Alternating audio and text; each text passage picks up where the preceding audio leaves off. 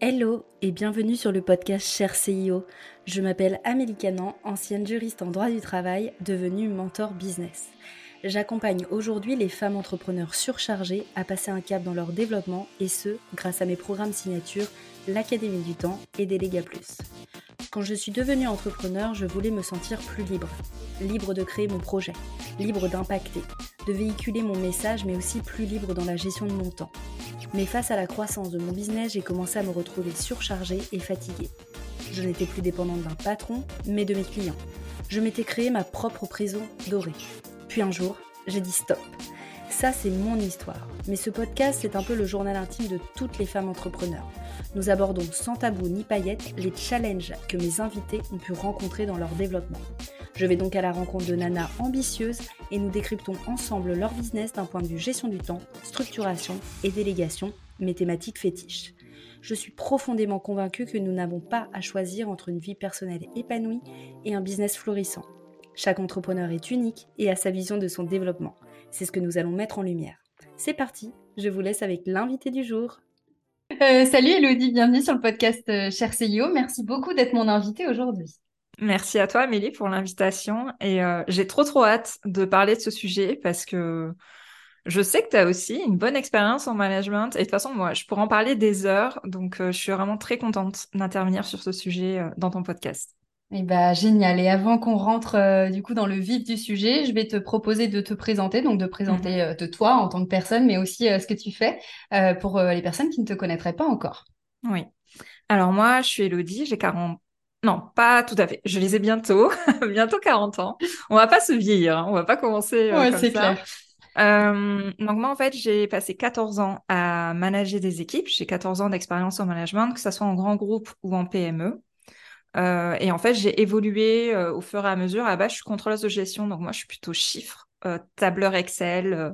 oui, il y a des gens passionnés par des tableurs Excel. Ça existe, j'en fais partie. Ça me paraît fou. Ouais.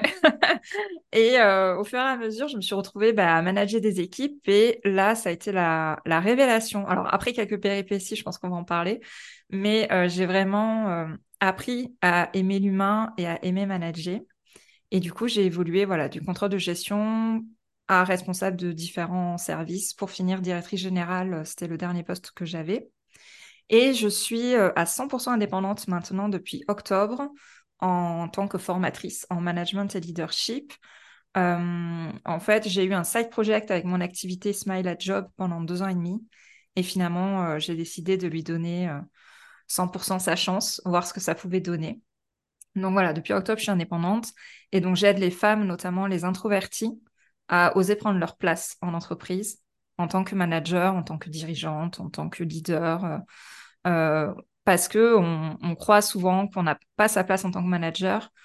On croit qu'on ne peut pas manager parce qu'on est introverti et c'est mon histoire, donc je veux montrer que c'est possible et je veux aider euh, voilà, les femmes à prendre confiance en elles par rapport au management.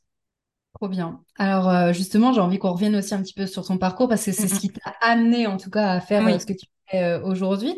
Euh, alors déjà, comment t'en es venu à manager? C'est-à-dire que je voudrais déjà qu'on revienne là-dessus, après euh, euh, revenir sur l'aspect début de l'entrepreneuriat, mais comment t'es passé d'un rôle de contrôleuse de gestion à un rôle vraiment plus managérial? Mmh. Alors c'est vrai que ça peut paraître peu logique. en fait, le contrôle de gestion, ce métier, je l'aimais beaucoup parce que tu es en lien avec énormément de services, énormément de personnes. Et en fait, tu te retrouves à faire ce que j'appelle du management horizontal. Alors, sur le coup, euh, je savais même pas que ça existait, j'arrivais pas à mettre le nom dessus, hein, bien évidemment. Mais euh, le management horizontal, c'est-à-dire que tu n'as pas de rôle hiérarchique, mais tu dois pousser les gens à faire des actions euh, qu'ils n'ont pas forcément envie, mais des comptes rendus, tout ce genre de choses. Tu te retrouves à animer des réunions, tu te retrouves à participer, tu te retrouves à demander des comptes à certaines personnes, etc., etc. Et du coup, ben, j'ai dû apprendre à communiquer, et j'ai dû, euh, par le fait, manager d'une certaine façon les chefs de projet qui étaient dans mon entreprise. Donc en fait, ça a commencé comme ça, sans m'en rendre compte. Euh, et c'est quand j'ai changé d'entreprise que là, je suis allée dans une PME. En fait, je suis arrivée dans une entreprise. Quand j'y suis arrivée, donc j'y ai passé 12 ans, on était 50. Quand je suis partie, on était 150 en 12 mmh. ans. donc il y a eu une très, très belle évolution. Et en fait, j'ai évolué en même temps que cette boîte. Euh, je me suis très bien entendue avec le patron. Et euh, ben, je pense qu'il a dû détecter quelque chose en moi. Il a commencé à me faire des formations en management. Et petit à petit, j'avais un rôle très opérationnel, mais en fait, euh, je marchais dans ses pas. Donc, dès qu'il progressait, lui, dans la boîte, il reprenait la boîte de son papa. Dès qu'il progressait, lui, dans ses fonctions, ben, en fait, je prenais les fonctions qu'il avait juste avant. Et euh, donc, je peux dire que c'est grâce à un mentor aussi que je me suis retrouvée à avoir ce rôle de manager. Parce que si j'avais dû prendre cette direction-là toute seule, c'est sûr que j'y serais pas allée parce que j'étais vraiment persuadée euh, que j'étais pas capable euh, d'avoir des responsabilités, euh, de diriger des équipes. Et c'est venu au fil de l'eau comme ça. Trop bien. Et qu'est-ce qui t'a plu dans le management? Qu'est-ce qui t'a le plu le plus? Alors, moi, j'aime bien trouver des solutions à des problèmes, déjà. C'est quelque chose que j'aime beaucoup. Et donc, tout le monde venait me voir avec leurs problèmes pour que je leur trouve une solution. Mais à la base, manager, enfin, sur le coup, je pensais que c'était ça, manager, mais manager, c'est pas vraiment ça au final. Mm. Euh, donc, j'ai commencé comme ça. Et en fait, j'ai eu, euh, je pense, c'est un de mes talents, c'est que j'arrive à détecter justement le talent chez les autres. Et ce qui m'a plu, en fait, c'est d'arriver à organiser les équipes pour que chaque personne se sente à sa place et puisse vraiment utiliser la quintessence de ce qu'elle sait faire, de ses compétences, de ses talents au service de l'entreprise. Moi, c'est vraiment ça qui m'a animée tout au long de ces années. C'est vraiment de recruter des personnes, de les voir évoluer. Ah, tiens, il y a peut-être ça qui pourrait être intéressant avec elle. Ben, je te donne cette mission. Et de voir évoluer les gens et de les mettre au bon endroit pour qu'ils puissent s'épanouir. Moi, c'est vraiment quelque chose que j'ai adoré faire et que je continue encore à faire aujourd'hui avec ma bras droit en tant qu'entrepreneur. Mais voilà, c'est euh, détecter un peu la zone de génie des gens et de créer des équipes en fonction, euh, en fonction de tes compétences différentes. Trop bien. Si je dois citer quelque chose, après il y a d'autres choses aussi, mais euh, oui, voilà. J'imagine parce que c'est vrai que l'aspect euh, management c'est quand même assez large. On peut y retrouver plein de choses et c'est pour ça que je te demandais ce qui te plaisait le plus dans bah, dans les fonctions de manager que tu occupais. Et ça me me pousse aussi à te demander quelle est ta définition du du management? Euh, bah pour aussi euh, les personnes qui peuvent nous écouter, parce que c'est vrai qu'on peut mettre aussi pas mal de choses à l'intérieur. Donc, euh, je voudrais avoir ta définition à toi. Alors, c'est vrai que la définition, j'irais même jusqu'à dire qu'il y a une définition par être humain sur Terre. moi, la mienne, c'est le manager, il est là pour accompagner, faire grandir. C'est vraiment comme ça que je le vis, c'est vraiment comme ça que je l'exprime, c'est vraiment comme ça que j'essaie de le transmettre. Euh, c'est être un soutien pour faire grandir les autres et les faire évoluer. Pour moi, le manager, d'ailleurs, la différence entre manager et leader, ah, peut-être pas. Non, je vais pas aller là-dessus. Alors là, si on commence entre différence leadership, management, on n'est pas sorti. euh, moi, j'aime bien avoir l'image du manager qui est, euh, il y a l'équipe devant et le manager est derrière dans l'ombre. Euh, c'est pas forcément la personne qui va récolter les fleurs, etc. Mais c'est la personne qui arrive à mettre son équipe en avant et qui arrive à créer une cohésion d'équipe pour que mmh. chacun évolue, chacun grandisse. Euh, et tout ça dans le sens de la performance de l'entreprise, parce que le manager, en fait, doit s'assurer que l'ensemble des ressources amènent du chiffre d'affaires et de la rentabilité pardon, à l'entreprise. Faut pas, mmh. faut pas l'oublier quand même. Hein. Euh, les entreprises sont là aussi pour, euh, pour tourner, pour avancer. Donc voilà, il doit jouer avec ces différentes ressources tout en accompagnant et en soutenant son équipe pour la faire grandir, la faire évoluer. Limite, pour moi, un manager, il n'est pas obligé d'être là. Euh, l'équipe, le summum pour moi du management, c'est que l'équipe tourne sans toi. Ouais, j'adore ta définition. Moi, j'aime bien dire que le manager, c'est un facilitateur. Ouais, complètement. Tu vois, il est, vraiment là pour euh, activer les choses, fluidifier et puis euh, faire en sorte de remplir l'objectif performance tout en assurant l'objectif bien-être aussi de, de l'équipe. Et c'est vrai que c'est pas un rôle qui est évident. Et euh, tiens, c'est une question que j'avais pas prévu de te poser, mais je voulais te la poser. Est-ce que toi, des mhm. fois, tu t'es senti un peu entre le marteau et l'enclume? Tous les jours. tous les jours, faut pas le nier. Euh, tous les jours. Euh, je pense que c'est l'une des choses les plus difficiles quand on est manager, suivant les entreprises dans lesquelles on est. alors moi, je faisais partie de la direction, mais c'est pas parce que je faisais partie de la direction que j'étais d'accord avec toutes les décisions qui étaient prises. Euh, et quand tu n'es pas d'accord et que tu dois les faire appliquer, c'est pas évident. Voilà. Euh, donc oui, j'ai connu cette sensation. Donc tu écoutes les besoins de ton équipe, mais tu sais que bah, les patrons ils vont pas être d'accord et qu'il va falloir trouver un entre deux, ou alors pas du tout, qu'il va falloir quand même euh, mettre en place quelque chose, même si t'es pas aligné avec ça. Donc oui, il y a ce marteau et l'enclume qui est très présent. Moi, je l'ai vraiment vécu en tant que salarié. Je le vis plus du tout en tant que dirigeante désormais, mais ça c'est normal puisque c'est moi qui décide. Euh, et du coup, ce que je faisais souvent, euh, quand je devais avoir des discussions qui n'étaient pas évidentes avec les équipes, je disais souvent, bon ben là, je vais mettre ma casquette d'Élodie en tant qu'être humain. Voilà ce que je pense. Voilà ce en quoi je crois et en quoi je suis alignée. Par contre, ma casquette Elodie, manager, directrice générale, c'est ça. Et je vais vous demander quand même de suivre, même si au fond, j'aurais préféré faire autrement, mais on est là pour le bien-être de l'entreprise et j'expliquais pourquoi on allait y aller. Mais du coup, j'aimais bien utiliser ce genre de casquette et je le disais ouvertement. Je bon, je suis d'accord avec vous. C'est pas très cool ce qu'on demande, c'est pas très cool ce qu'on va faire, mais pour le bien de l'entreprise, on va devoir y aller. Je pense à des moments lors du Covid, par exemple, ou ce genre de choses, où nous, on a continué à travailler voilà, quand tu dois dire aux gens, ben, écoute, toi, tu vas pas être confiné, tu vas devoir aller travailler, c'est des situations qui sont très difficiles. Euh, donc là, oui, tu es entre, euh, ben, on a des équipes, il faut penser à leur bien-être et à leur santé, et de l'autre, on a l'entreprise qui doit survivre, euh, et il faut quand même y aller. Donc voilà, moi, ma technique, en tout cas, c'était d'utiliser cette histoire de casquette, et les gens comprenaient, du coup, le message que je voulais faire passer, et ça a arrivé, enfin, pardon, ça a aidé à mieux faire passer la pilule c'est un arbitrage constant entre euh, les différents intérêts mm, mm. aussi et euh, de redonner du sens aussi en disant bah voilà là pour l'aspect Covid comme tu expliquais de bah, pourquoi en fait mm, on a pris cette décision et c'est avec cette casquette là tout en essayant aussi euh, toujours de respecter tout à fait de s'assurer de je pense au Covid mais il y a eu d'autres situations voilà on s'assurait quand même au minimum que le bien-être des salariés était respecté euh, mais au moins, ça montrait aussi que j'étais aussi humaine comme eux et que j'appliquais pas de façon bête et méchante ce qu'on me disait. Voilà. Euh, je restais une humaine, j'avais des convictions, j'avais des valeurs. Après, l'intérêt collectif prime et il faut qu'on le comprenne aussi. Mmh, carrément. Et euh, moi, je voulais te demander, du coup, parce que tu avais l'air une manager épanouie dans ton, dans ton travail, qu'est-ce qui t'a poussé à entreprendre? Euh, quelles ont été les raisons qui t'ont poussé à te, ouais, à lancer ton, à te, à lancer à ton compte? Alors, il y en a plusieurs. Euh, la première, euh, enfin, dans mon évolution, que là, je décris quelque chose qui est très bien, mais il faut dire qu'il y a dix ans, tu m'aurais posé ces questions-là, j'avais pas du tout cette vision-là du management et j'étais l'une des pires managers au monde. faut le reconnaître.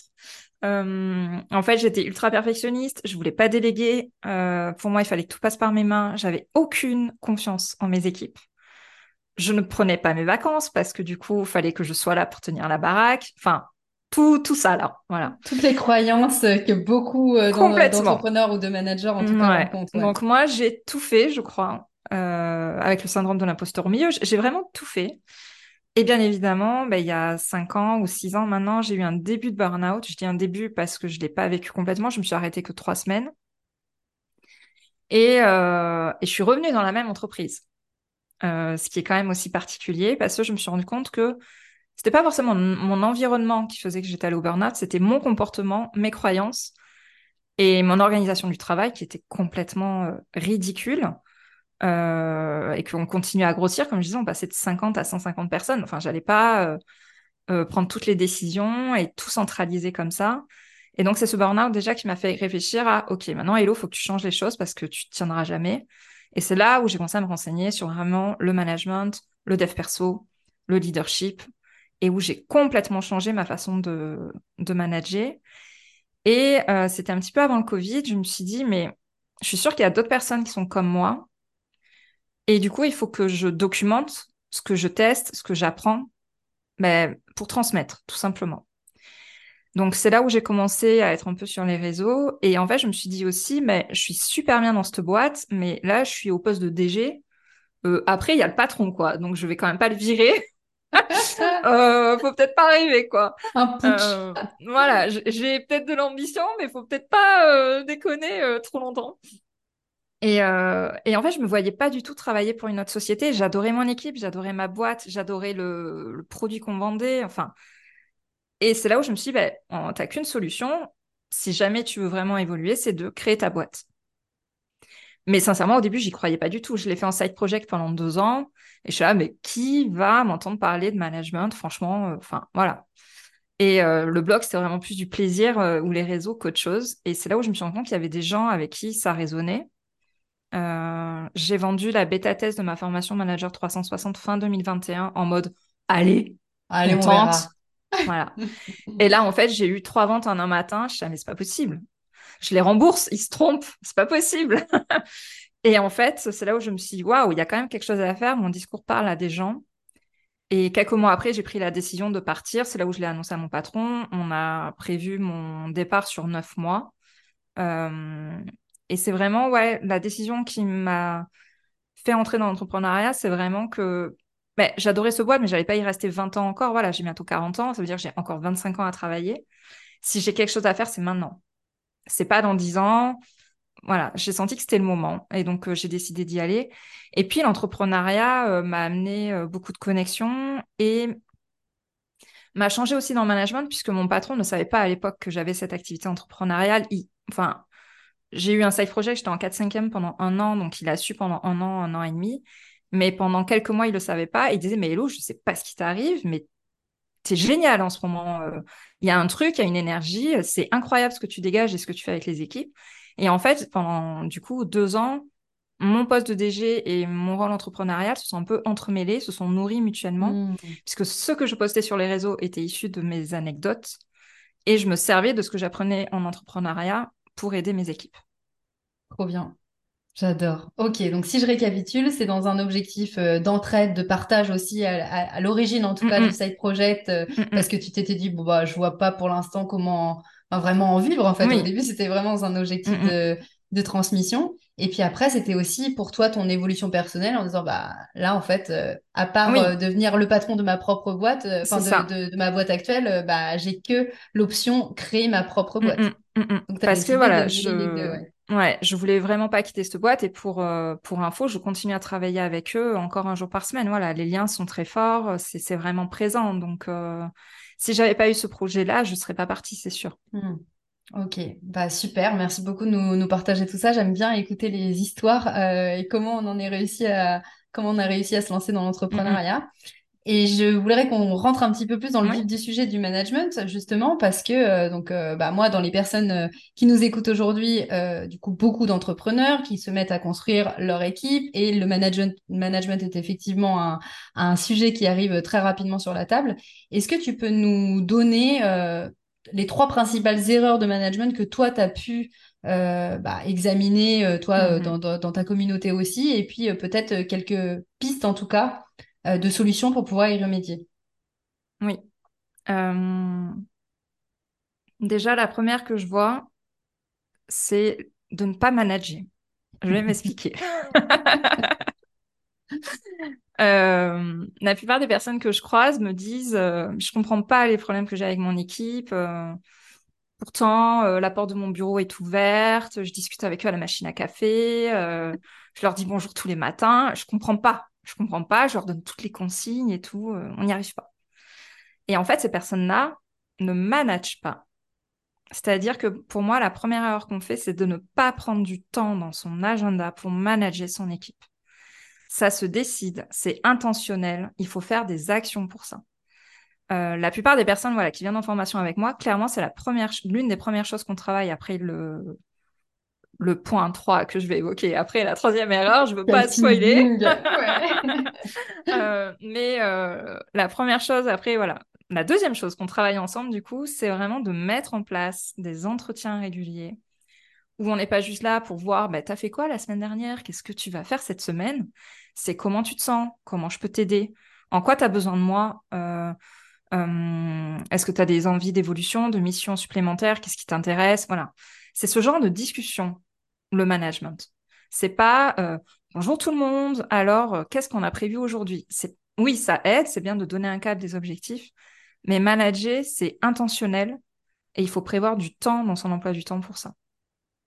Euh, mm. pour les entrepreneurs qui nous écoutent, ça veut dire quand tu travailles avec une freelance par exemple ou un freelance sur un sujet qui est vraiment dans ton équipe proche, c'est-à-dire pas la personne qui va monter le podcast par exemple, mais un ou une assistante virtuelle, un ou une OBM, vraiment quelqu'un qui est impliqué dans ta boîte, mais là, il faut suivre euh, l'état d'esprit, il faut avoir des discussions régulières. Donc moi, je conseille de faire un point toutes les semaines ou tous les 15 jours avec la personne pour suivre son travail sans aller trop dans le contrôle, mais c'est important de créer du lien et de... Ça permet en fait de juste créer la confiance aussi.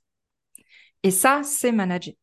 C'est pas juste, allez, je te donne les consignes par mail, maintenant tu sais tout, débrouille-toi.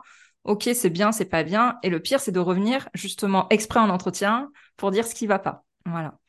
Euh, donc moi, la première erreur que je vois, c'est le fait de ne pas manager. Et de pas attendre, du coup, si je reboucle un petit peu ce que tu dis, c'est de pas attendre non plus qu'il y a un truc qui se passe euh, pas bien euh, dans les faits pour euh, se dire, bah tiens, je vais provoquer un point. Le management, c'est quelque chose de régulier, qui s'entretient et au contraire, qui s'entretient dans la dans quelque chose d'agréable avant qu'on arrive. Tout à... fait, parce que si tu fais que des actions quand ça va pas, on a tous vécu ça quand on est salarié, quand tu reçois l'appel de ton boss ou qui passe la tête par la porte en disant Amélie, vous viendrez dans mon bureau tout à l'heure. Et là, tu te dis, ah là, tu à quelle sauce je vais être mangé. Voilà. Augmentation de rémunération, clairement pas. c'est clair. Donc, pour, il faut vraiment éviter ça. Et le meilleur moyen de l'éviter, c'est de faire des entretiens réguliers parce qu'au moins, ça donne un cadre pour faire des feedbacks positifs, mais aussi pour faire des feedbacks sur ce qui ne va pas. Trop bien. Donc ça, c'est la première erreur. Euh, la deuxième, c'est de ne pas tomber dans l'autre extrême, c'est-à-dire le micromanagement, tout à fait. Euh, et là, il peut y avoir une tendance quand on est entrepreneur à tomber là-dedans parce que c'est son bébé qu'on délègue. Euh, c'est des choses que souvent on a fait nous-mêmes. Et du coup, on a en tête une idée de comment ça doit être fait, euh, les petits détails que nous on ferait, ce genre de choses. Et donc, on va aller vraiment dans le suivi ultra pointilleux, la taille de police ou la police utilisée dans Canva, enfin, tout ce genre de choses qui fait que ben, personne va vouloir bosser avec nous si on est comme ça tous les jours. Et ça va nous rajouter plus de charge mentale, euh, plus de temps, tout simplement, parce qu'on va devoir faire, on va payer quelqu'un pour faire les choses on va repasser derrière. Euh, donc vraiment, ouais, dirais l'autre tendance qui est plus liée, on va dire, au perfectionnisme, au fait de ne pas arriver à lâcher prise, le micromanagement, ça, euh, très clairement, c'est l'autre erreur que je vois. Et on s'en rend pas forcément compte, puisque moi-même, je l'ai vécu, hein, donc on s'en rend pas compte. On se dit que c'est pour bien faire, etc. Donc là, je conseille de arriver à lâcher prise, mais il ne suffit pas de dire lâche prise. ça, ça serait trop simple. moi, j'aime bien dire qu'il faut mieux se concentrer sur le résultat final plutôt que sur le comment la personne va le faire. Euh, c'est-à-dire qu'on va essayer de donner des consignes le plus claires possible. Mais après, ce qui compte, c'est vraiment le résultat qui va être euh, euh, au, final rendu. J'essaie de trouver un exemple, par exemple, sur un post Instagram. Mais si jamais la personne qui s'occupe des comptes Insta se retrouve à faire des petites illustrations qui sont pas forcément prévues dans la charte, mais qu'au final le rendu est encore mieux, on va pas aller lui taper sur les doigts. Euh, au contraire, elle a pris l'initiative, elle est autonome et c'est tant mieux. Voilà. Donc peu importe le comment est fait, c'est vraiment le résultat final qui compte. Et euh, tiens, ça me fait penser parce que pour la partie micromanagement, je trouve qu'il y a une expression. euh, et je voudrais savoir ce que tu penses de l'expression la confiance n'exclut pas le contrôle. Alors, j'ai dit cette phrase pendant très longtemps, voire même il y a je crois que je l'ai dit tout le temps que j'étais salariée. Et en fait, je me suis rendu compte que c'était une phrase de Lénine ou de Staline ou je sais plus lequel. Et alors, quand j'ai appris ça, j'étais là, oh non! je savais même pas que ça venait de là. si, si, je crois que c'est. Enfin, il me semblait avoir lu sur LinkedIn, j'ai découvert ça sur LinkedIn, que c'est en fait une phrase euh, communiste, quoi. Euh, donc, j'étais là, ok, bon, on va arrêter de la dire. c'est clair. Euh, mais c'est vrai, je la disais souvent et je me suis rendu compte que je la disais face à des personnes en qui je n'avais absolument pas confiance. Euh, là, avec ma bras droit, ça se passe très bien. Il y a des choses que je ne contrôle pas parce que je lui fais une confiance totale. Et en fait, toutes les personnes à qui j'ai sorti cette phrase-là, c'est que je n'avais aucune confiance dans le travail qu'ils faisaient. Après, il faut aller creuser pourquoi, c'est-à-dire, est-ce que c'était la bonne personne pour ça? Est-ce que c'est c'est moi qui manageais pas comme il faut la personne, qui lui donnait pas euh, les objectifs mmh. qu'il fallait, euh, qui était pas assez régulière dans, dans, dans tout ce que je pouvais lui transmettre, etc. Mais du coup, je leur faisais croire que j'avais confiance, mais en fait, non, il faut être réaliste, pas du tout. Donc, mmh. cette phrase, je l'ai dit pendant très longtemps, mais maintenant, je m'interdis de la dire depuis que j'ai appris euh, voilà, par qui elle avait été faite. J'adore. Moi, un truc que j'aime bien mettre dans les fiches de poste, par exemple, je ne sais pas si c'est quelque chose aussi que tu recommandes, c'est peut-être de, euh, de, mettre le niveau euh, d'autonomie. Parce que c'est vrai que des fois, on peut s'exclure, enfin, on peut se s'autoriser ou ne pas s'autoriser à venir euh, bah, faire du contrôle sur certaines choses, mais selon le degré d'autonomie de la personne, on va avoir un degré de contrôle qui va être différent. On peut Mhm. aller euh, contrôler le résultat seulement, on peut aller contrôler le process. Enfin, il y a plein de, de niveaux où on peut aller exécuter un contrôle. Et encore une fois, un Mhm. contrôle, c'est juste une deuxième vérification. Vérification. Mhm. Euh, et, et ça, est-ce que c'est quelque chose, en tout cas, que toi, tu recommandes dans un aspect management ou pas? Euh, alors, ce que tu dis, ça me fait penser à ce qu'on appelle le poker délégation, qui est un outil que j'adore. Euh, c'est en fait, alors c'est un jeu de cartes, mais on peut le faire sans cartes. Il y a sept cartes qui vont de 1 à 7 et Ouais. qui, moi, je conseille de le faire. Alors, c'est dans le monde salarié, mais on peut très bien l'adapter dans le monde entrepreneurial. Je conseille de le faire au moment des entretiens d'évaluation Mhm. annuels. Parce que généralement, c'est à ces moments-là qu'on va donner de nouvelles missions ou qu'on va faire le point sur des missions déjà existantes. Et souvent, le problème de réalisation euh, de tâches ou de missions quand on n'est pas content d'un résultat, c'est qu'il y a un problème effectivement sur le degré d'autonomie. Parce que nous, on se dit, bah, la personne, elle veut 100% d'autonomie, par exemple. Et en fait, il y a des gens qui vont être paralysés par ça. Et ils Ouais. vont être besoin quand même qu'on les guide, qu'on les cadre, etc. Ou dans d'autres aspects, on va croire que la personne, n'est pas capable d'avoir assez d'au- assez d'autonomie. Et au final, elle a envie d'en avoir, elle a envie d'essayer, elle a envie de se challenger. Donc, en fait, c'est une échelle de 1 à 7 où euh, ben, 1, c'est le manager qui décide tout euh, sans même discuter avec qui que ce soit. Puis, en fait, on augmente au fur et à mesure de l'échelle. Pour arriver au 7, le manager ne décide pas du tout, c'est l'équipe ou le collaborateur qui décide. Et en fait, les intermédiaires, c'est, euh, ben, par exemple, 3, alors je ne sais plus lequel, c'est euh, l'équipe travaille ensemble, mais c'est quand même le manager qui a le dernier mot.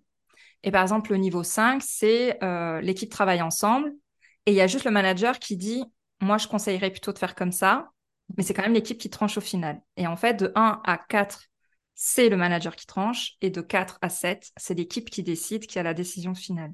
Donc, moi, j'aime bien ce poker délégation parce que ça permet d'ajuster le degré d'autonomie.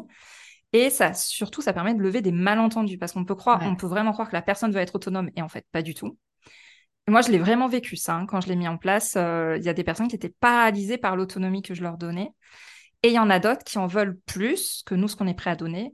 Donc, en fait, on va dire, bah, sur telle mission, on va se donner chacun une note de 1 à 7, ce qu'on souhaite, et on trouve un accord. Donc, on réfléchit, on l'écrit sur un papier. Le manager met 2 et la personne en face met 5. OK. Du coup, quel est le degré d'autonomie sur lequel on va tomber d'accord? Moi, je vois plutôt un 2, toi, tu vois plutôt un 5, on va partir sur un 4. Voilà. Et l'année d'après, on voit où est-ce qu'on en est, etc., etc. Et je trouve qu'au moins, ça permet de mettre les choses au clair, à plat, euh, et de lever tout malentendu par rapport à ça. Trop bien, j'adore l'outil, j'utilise quelque chose de similaire. Je trouve que ça évite de partir dans du micromanagement parce que chacun va en fait savoir où est-ce qu'il va se placer. Mm, mm. Euh, et puis euh, que ça euh, permette, j'ai perdu le fil conducteur de ce que je voulais dire, Euh, je vais retrouver. C'est pas grave. Ouais, je sais plus ce que je voulais dire, mais en fait, euh, au niveau du, du feedback aussi que la personne elle- attend, en fait, c'est de s'adapter à l'humain et pas forcément toujours s'adapter au, au process. Mm, Comme mm. tu dis, il y a des, des personnes qui vont avoir un besoin qui va être différent. Donc chacun va savoir son rôle, que ce soit d'un point de vue du manager, et c'est ça que je voulais dire, que ce soit du point de vue du manager, on sait, ça, on va pas faire du micromanagement alors qu'on on a décidé euh, le, le curseur. Et puis de l'autre côté, on a respecté aussi le besoin de la mm. personne qui, euh, bah, qui avait un besoin. Et en fait, il y a un poste, il y a un manager, il y a, y a en fait dans sa globalité, chacun se retrouve à la juste place. Oui, tout à fait.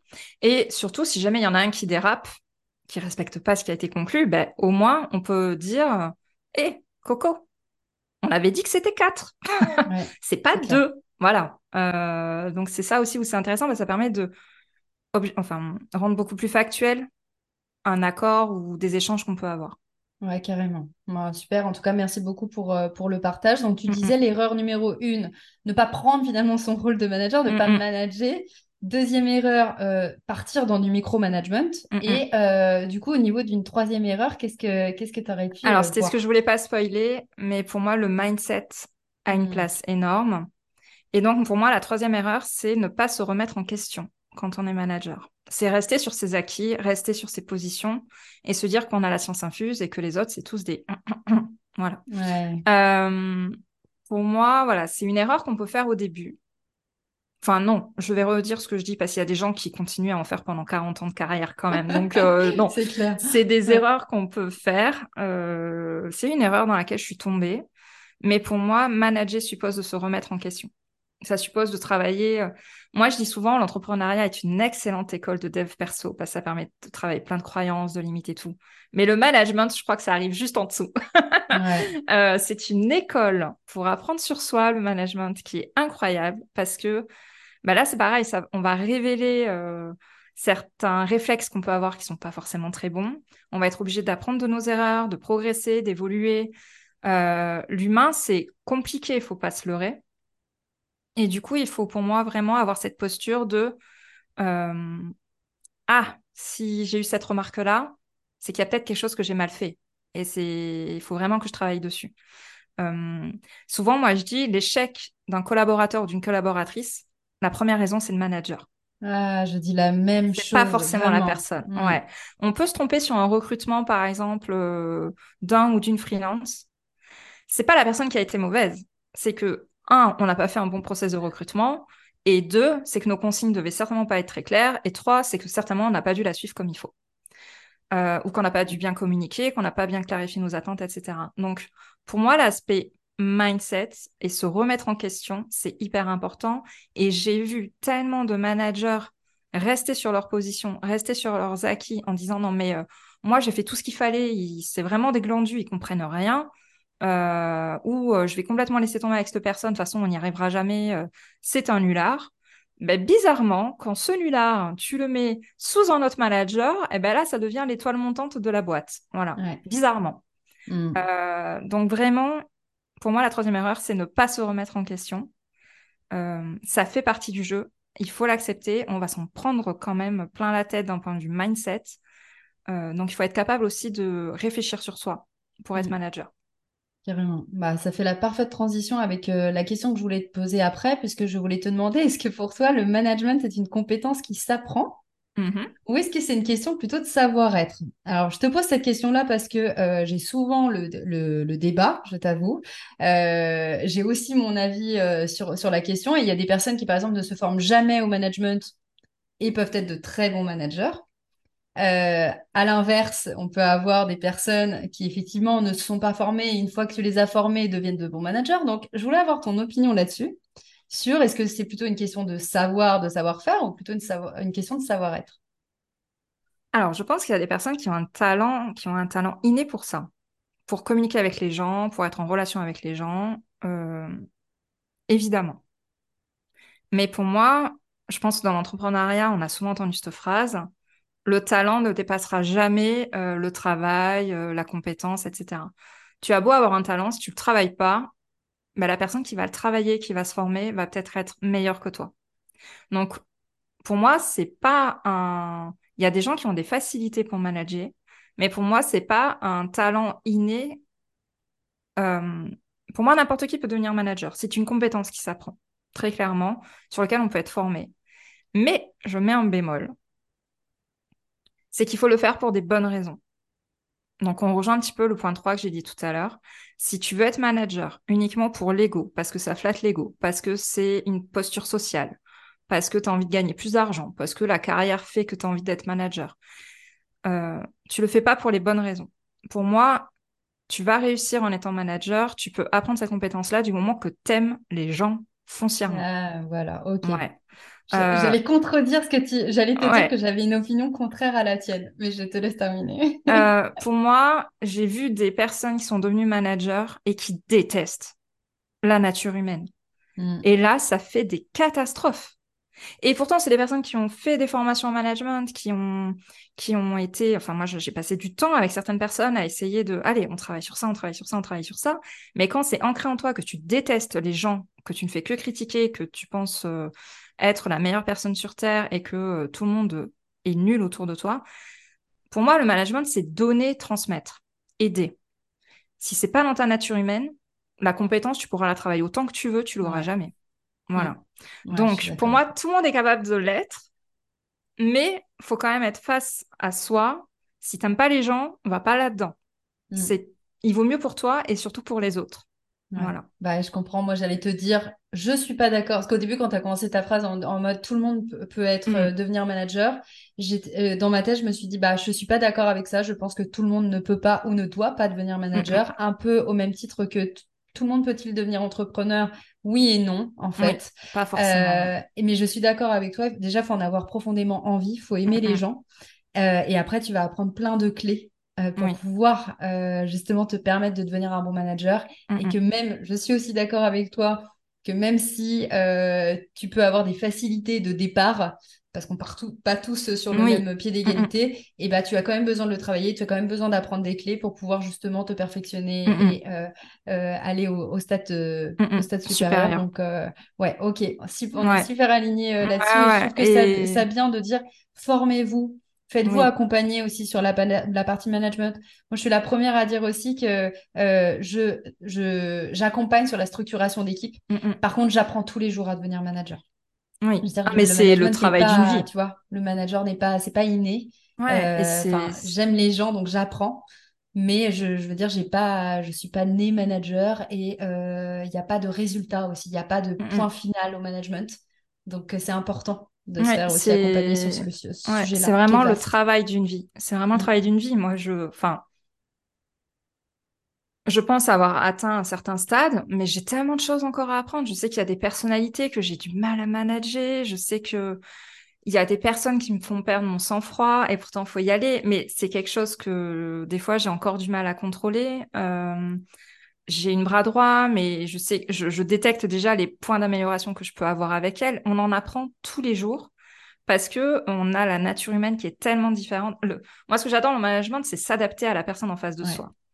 Et c'est fou comme euh, il y a une diversité dans les relations humaines, c'est incroyable. Et, et ouais, on en apprend tous les jours, c'est le travail d'une vie. Et je pense que même à 60, 70 ans, 80 ans, mais j'aurai encore des choses à apprendre, où je serai Ouais. encore face à des situations où j'aurai pas la réponse. Hmm. Voilà. Donc, euh, ouais, ouais, on est assez raccord là-dessus. Super. Et bah alors, j'allais te demander si tu as déjà commencé à déléguer, mais tu me parles euh, du coup Oui. euh, de, de ton bras droit, donc euh, Mm, j'imagine euh, que oui. Est-ce que tu peux nous en dire un petit peu plus? Est-ce que c'est la seule personne qui travaille aujourd'hui avec toi, on va dire de manière plus, de manière régulière, parce que comme tu dis, il n'y a pas délégation hein, Oui. de son site internet, c'est pas le même, le même management non plus que quelqu'un qui travaille avec nous presque au quotidien. Euh, et est-ce que tu peux nous en dire un petit peu plus Oui. sur son rôle aujourd'hui? Alors moi, je travaille avec Alice depuis début janvier de cette année, donc depuis début janvier 2023. Euh, Jusqu'à présent, j'avais surtout délégué des tâches euh, comme le montage du podcast, la rédaction de certains articles de blog. Euh, et en fait, je me suis rendu compte en décembre 2022 que j'avais un lancement en préparation et que bah, seule, j'allais pas y arriver, que là, j'allais finir dans un deuxième burn-out sans aucun problème. Donc c'est là où, à la base, j'avais prévu de recruter que là en septembre 2023. hein. Donc j'ai vraiment anticipé ce que j'avais prévu. Euh, le recrutement a été fait en une semaine. Je me suis vraiment lancée dedans, mais c'était nécessaire. Et donc Alice, elle s'occupe aujourd'hui euh, de trois éléments. Donc toute ma communication Instagram, c'est elle qui l'a repris. On a commencé par ça. Euh, elle est aussi en charge du customer care de ma formation Manager 360, l'accueil des élèves, toute la transmission des informations. Euh, des fois, ça m'est arrivé d'être euh, absente ou avoir un petit quart d'heure euh, de problème de battement sur des lives. Donc, elle est là avec les élèves pour travailler avec eux. Et elle s'occupe aussi après de tout ce qui est la partie automatisation, programmation. Ok. Comment est-ce que j'ai défini ça? C'est qu'en fait, euh, j'ai fait un audit de mon temps euh, pendant trois mois. Et c'est là où je me suis rendu compte que la première chose qui me prenait un temps fou, sans forcément des résultats derrière, c'est Instagram. Mais là, je crois qu'on est plusieurs dans ce cas-là. Ouais, Voilà. non? Euh, c'est là où je me suis dit, mais c'est pas possible tout le temps que je passe. Alors même si j'adore ça, c'est c'est pas possible d'un point de vue stratégique. Euh, donc c'est la première chose où je me suis dit, ok, il me faut quelqu'un pour ça. Euh, et après, je voulais quelqu'un qui soit pas juste dans le côté assistante virtuelle. Je voulais vraiment quelqu'un qui m'aide aussi. euh, C'est pour ça que je dis bras droit parce que on a des discussions d'un point de vue stratégique. Euh, là, on a lancé de la pub Facebook. Mais voilà, qu'est-ce qu'on met, quelle stratégie on met en place, euh, quel lead magnet on pousse, quelle séquence email on met derrière. On- Je voulais quelqu'un qui a un aspect plus stratégique aussi Hmm. pour vraiment L'entrepreneuriat, des fois quand même, on se sent seul, donc c'est bien de pouvoir échanger avec quelqu'un régulièrement qui est dans notre business, dans le cœur du business, et avec qui on peut échanger sur des idées, faire du brainstorming. Euh, Et après, la partie euh, customer care, en fait, ça s'est décidé quand j'ai fait l'entretien avec elle parce que c'est quelqu'un qui est très solaire. Donc, euh, comme j'ai dit, moi, j'ai une facilité à détecter les talents. Donc, j'ai vu direct que là, c'était génial pour ça. Euh, et après, la technique automatisation, c'était quelque chose que j'avais vraiment précisé dans la fiche de poste. C'est quelque chose que j'adore faire, mais je sais que c'est pas mon rôle non plus d'aller paramétrer l'automatisation de ça, ça et ça. Euh, allez, je prends lead magnet, ça bascule dans Convertit. Euh, j'adore faire ça, mais voilà, au bout d'un moment, il faut aussi se concentrer sur ce qui est notre, notre zone de génie. Euh, et du coup, bah, écoute, ça fait six mois et j'ai l'impression qu'elle est dans le business depuis trois ans, depuis le début. Et, et, vraiment, on se répartit plutôt bien les rôles. Et vraiment, c'est quelqu'un, ouais, qui, pour moi, je voulais quelqu'un dans une relation long terme aussi, pas sur des missions court terme, et qui. Alors moi, j'ai pas, j'ai mon nom sur Insta, sur LinkedIn, mais mon business c'est un business, euh, c'est Smile at Job. Ma boîte c'est Big Management, donc il n'y a pas forcément que mon nom qui est présent. Et pour moi, c'est quelqu'un qui fera partie de mon équipe, qui sera un des visages de mon entreprise à terme, ça c'est sûr. Ah, c'est déjà le cas avec mes élèves, mais le but c'est qu'aussi en communication à terme, ça soit le cas. Ouais, trop bien. Et moi, j'avais envie de te demander euh, aujourd'hui, euh, pas en tant que manager quand tu étais mhm. euh, encore salarié, mais en tant que manager chef d'entreprise, qu'est-ce que tu penses qu'Alice, elle dirait de toi? Quel type de manager tu es? Ou à ton avis, qu'est-ce qui se dit un petit peu en off? Alors, qu'est-ce qui pourrait se dire en off? Alors, je sais que ça se passe très bien, donc on s'adore toutes les deux le rôle du manager, c'est aussi de demander des feedbacks à ses équipes. Donc, moi, tous les trois mois, j'aime bien en demander. On fait un petit point un petit peu différent tous les trois mois où je dis bah, comment je peux t'aider encore plus, euh, comment se passe la relation avec moi. Moi, j'aime bien la question. Je la posais en tant que salarié, mais je la pose encore en tant qu'entrepreneur. Si tu devais noter notre relation euh, de management de 1 à 10, tu mettrais combien? Je veux pas qu'il y ait de 10. Mm, mm, il y a toujours des axes d'amélioration. Voilà, parce que après le but c'est ah OK, plutôt 8 pour toi, mais qu'est-ce qui te manque pour atteindre le 10 Et là, on a souvent des pépites qui vont sortir qui vont vraiment nous permettre de progresser dans notre communication, dans la relation aux autres. Euh, donc là, je sais qu'elle aime bien mon côté carré, euh, à l'écoute. Euh, là, par exemple, elle a eu un petit pépin de santé. Bon, ben, c'est pas juste oh ben, je vais devoir tout programmer et refaire tous les posts Insta. Non, en fait, c'est la première chose, c'est comment ça se passe pour toi, comment tu te sens en tant qu'humaine, juste. Voilà. Donc, je sais qu'elle apprécie mon côté à l'écoute. Elle apprécie le fait que ben, je lui ai donné au fur et à mesure des tâches voilà, qui correspondent vraiment à ce qu'elle kiffe complètement. Euh, et les besoins qu'elle a fait ressortir à chaque fois, c'était euh, peut-être plus de rétro-planning, euh, avant qu'elle arrive, j'étais quand même un peu à l'arrache. C'était un peu le jour pour le lendemain. Euh, enfin, la veille, pardon, pour le lendemain. Et il y a des fois où ce côté-là revient. Donc voilà, elle me met, attends, là, c'est un peu short pour moi. Est-ce qu'on peut prendre un peu d'avance sur ça, ça, ça? Et après, euh, après, ouais, je sais, en fait, nous, nos points hebdomadaires, ils durent deux heures et demie tous les lundis soirs. Hein. donc, euh, oh, je sais que ça se passe bien et que euh, on a tissé des liens aussi plus personnels.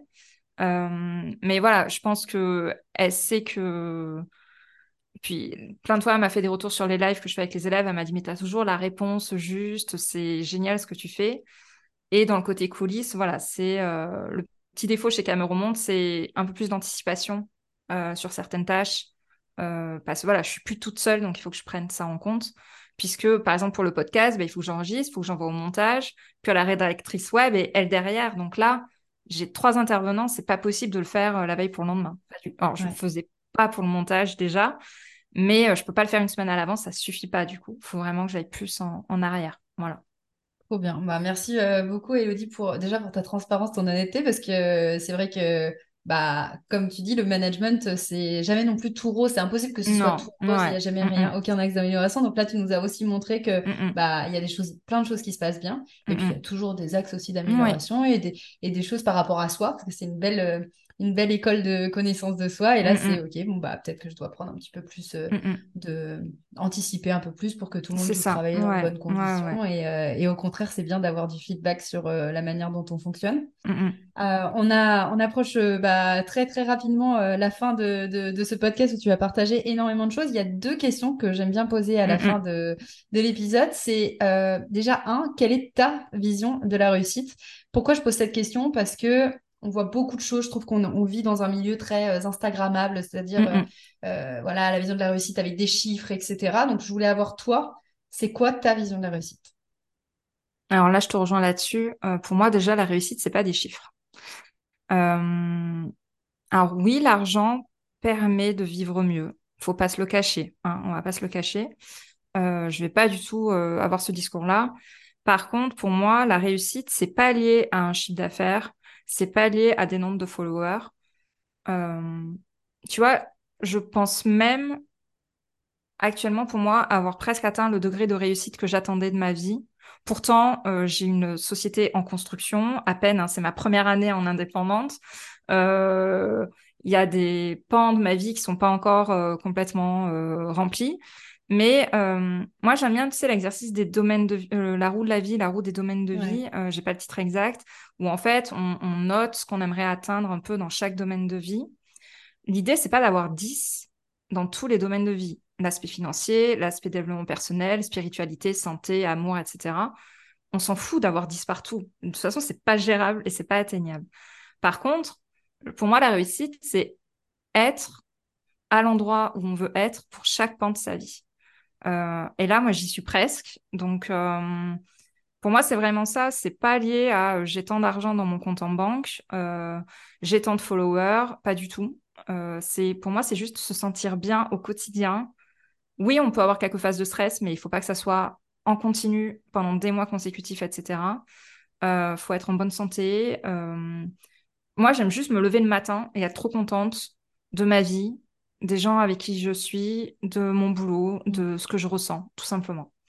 Euh, ouais, c'est peut-être très euh, fleur bleue candy, Non, mais pense, honnêtement, euh, je ça me suffit amplement. que, ouais, au contraire, je trouve que ça fait du bien d'entendre ce genre de discours, justement pour dire, je vise pas non plus toujours un résultat et un Mm, résultat mm, très long, long terme, mais mm, on peut mm. avoir aussi des, se sentir déjà en réussite dans le process, de dire, bah là, je suis en train d'accomplir des Ouais. choses Mm, que mm. j'aime et, et Et ça me voilà, ouais, Ouais, ça me nourrit, ça me... Je ressens vraiment... Enfin, La C'est bête, hein, mais la dernière fois, je partais à la mer euh, dans ma voiture, j'ai mis la musique à fond, j'ai chanté comme une Mmh. tarée, et cette sensation de liberté, de bonheur, je suis mais waouh, Euh, c'est incroyable la sensation que j'ai sentie.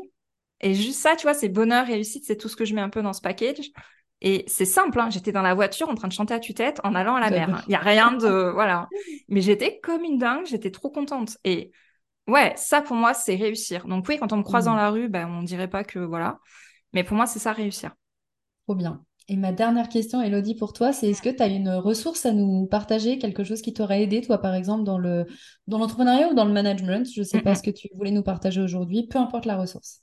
Alors, euh, moi, quand mes élèves euh, rejoignent mon programme à l'Ageur 360, j'aime bien leur faire un petit cadeau. Et du coup, euh, il y a trois livres que j'envoie. Donc, il y en a un qui est très connu, qui est The One Thing dans l'entrepreneuriat. Ouais, Euh, mais le deuxième, c'est celui-là que j'ai envie de mettre en lumière parce qu'il est très peu connu. Et en management, ça donne déjà plein de bases géniales. Il se lit très facilement. Il y a plein de conseils très concrets. Moi, j'adore le concret. C'est euh, Le patron qui ne voulait plus être chef. Alors, on me demande pas Oh, l'auteur. Je ne sais pas. C'est un livre assez court qui se lit très facilement. Euh, et en fait, c'est sur le thème de l'entreprise libérée. C'est l'une des premières entreprises qui a mis en place le système d'entreprise libérée. L'entreprise libérée, c'est le fait que ben, on fait participer l'ensemble des salariés, des collaborateurs à l'élaboration de la stratégie de l'entreprise, ce genre de choses, aux décisions stratégiques. C'est un peu ce qu'on dit, c'est tout, tout, il n'y a pas de hiérarchie, c'est tout l'aspect horizontal. Et en fait, c'est quelqu'un qui a mis en place ça. Alors, son entreprise n'était pas du tout euh, dans ce domaine de l'entreprise libérée. Et donc, il nous explique les étapes par lesquelles il est passé. Et ça date quoi Des années 90. Hein. Mm. Mais euh, il a écrit dans les années 2000-2010. Et c'est très rare ce genre de témoignages d'entreprises qui témoignent comme ça, euh, qui rendent compte de tout ce qu'elles ont pu mettre en place. Et euh, je sais que ce bouquin plaît beaucoup à toutes les personnes à qui je l'offre. Et moi, ça m'avait donné plein de pistes aussi euh, en management pour, euh, bah, pour euh, vraiment se mettre en retrait, ne pas être au centre des décisions et donner aussi de l'autonomie, du pouvoir aux personnes qui sont autour de nous pour co-construire ensemble en fait l'avenir de l'entreprise. Trop bien. C'est un livre que je ne connaissais pas du tout. Moi, je, conseille souvent de lire Reinventing Organization.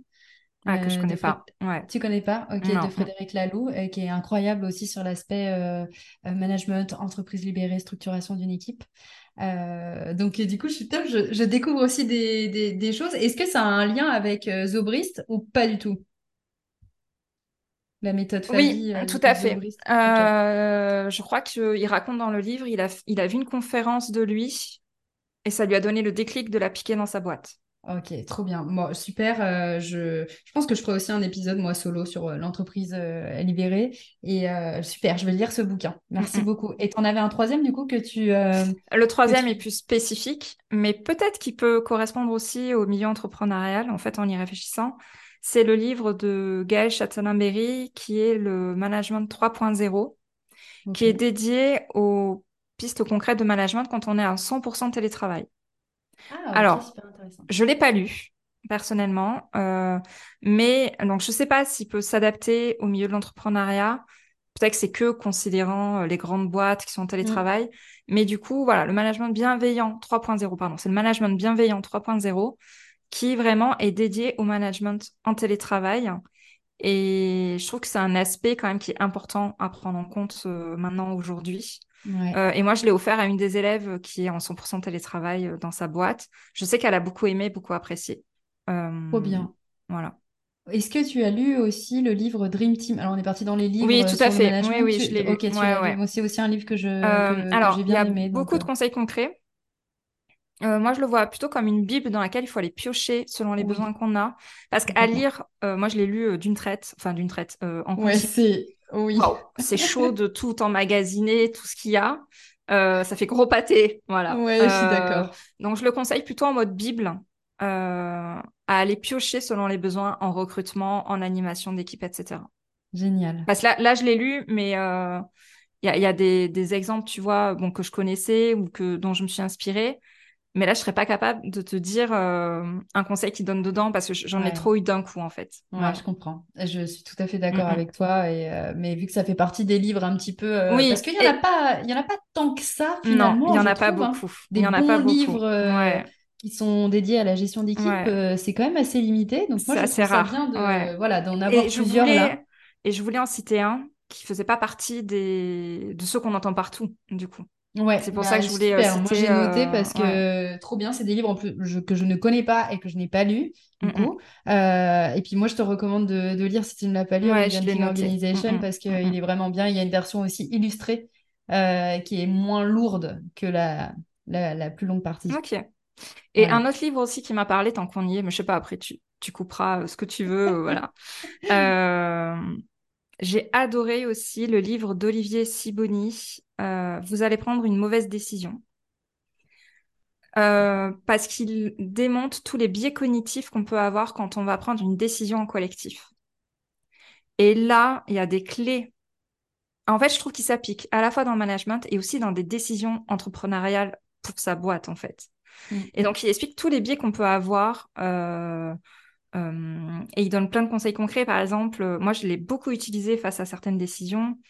Ben, euh, par exemple, de se dire, si jamais on prend cette décision, moi, je le fais en recrutement. Si je choisis cette personne en promotion interne, qu'est-ce qui fera dans quelques années que c'est un échec? Et donc là, ça te permet d'anticiper et de pouvoir contrecarrer, trouver des solutions pour que justement ça ne soit pas un échec. Et en fait, il y a plein d'exemples comme ça, comment faire un post-mortem pour une décision. Enfin, j'ai adoré ce bouquin parce qu'il a très psychologique par rapport au biais cognitif, on apprend plein de choses. Et il adapte en mode décision et décision en entreprise, soit avec des équipes, soit en tant que dirigeant. Trop bien. Bah écoute, j'ai ajouté euh, à la liste et évidemment que je vais laisser ça dans le podcast. Euh, je te remercie beaucoup, Elodie, pour tout ce que tu as pu euh, nous partager aujourd'hui, que ce soit en termes d'expérience, de parcours, mais également en termes de, conseils. Donc j'espère que tu auras apprécié l'enregistrement. C'était très cool. Et euh, où est-ce que j'envoie les personnes qui auraient envie de découvrir ce que tu fais? Euh, Alors, je suis partout. Non. Euh, alors, moi, j'aime beaucoup Instagram. Donc, on peut me retrouver sur elodie.smile. c'est là où je suis la plus rapide pour les DM, etc. Et où, on va dire, ma personnalité ressort le plus parce que j'aime bien montrer aussi que le management peut être fun et qu'on peut ne pas se prendre la tête avec ça.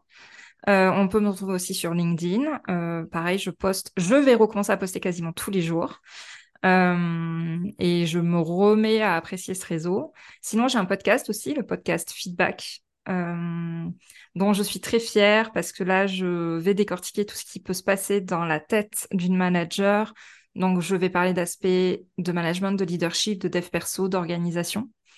Euh, et vraiment, là, je partage tout ce que j'ai pu apprendre dans mon entreprise, mais aussi en tant qu'entrepreneur. Et euh, après, j'ai ma formation Manager 360 qui dure trois mois pour apprendre à manager beaucoup plus sereinement ses équipes. Et dédié aux entrepreneurs, j'ai aussi une formation qui s'appelle Délégation Express où euh, j'offre en fait mes templates de candidature, de questionnaires, de préparation à la délégation pour pouvoir recruter son allié business en moins de cinq jours. C'est la garantie que je promets. Euh, par rapport à ça. Voilà. Trop bien. Et eh ben, c'est super riche. Moi, je vais mettre euh, toutes les ressources euh, du coup en note de l'épisode. je te remercie encore pour cet enregistrement, Elodie, d'avoir été présente sur, le, sur le podcast. Et puis, je te dis à bientôt. Oui, merci beaucoup, Amélie. À très bientôt, tout le monde. Salut. Bravo à toi. Tu as écouté l'épisode jusqu'à la fin. J'espère que le partage de mon invité du jour t'aura convaincu que la gestion du temps, la structuration et la délégation sont des piliers fondamentaux pour développer ton business. Si cet épisode t'a plu, un commentaire et une note de 5 étoiles sur ta plateforme d'écoute favorite donne un bon coup de pouce à la visibilité du podcast. Et si tu aimes le format audio, tu peux aussi t'abonner à Extra Time, qui est le nom de ma newsletter où je te partage, sous format audio, les coulisses de mon entrepreneuriat. A très vite dans un nouvel épisode.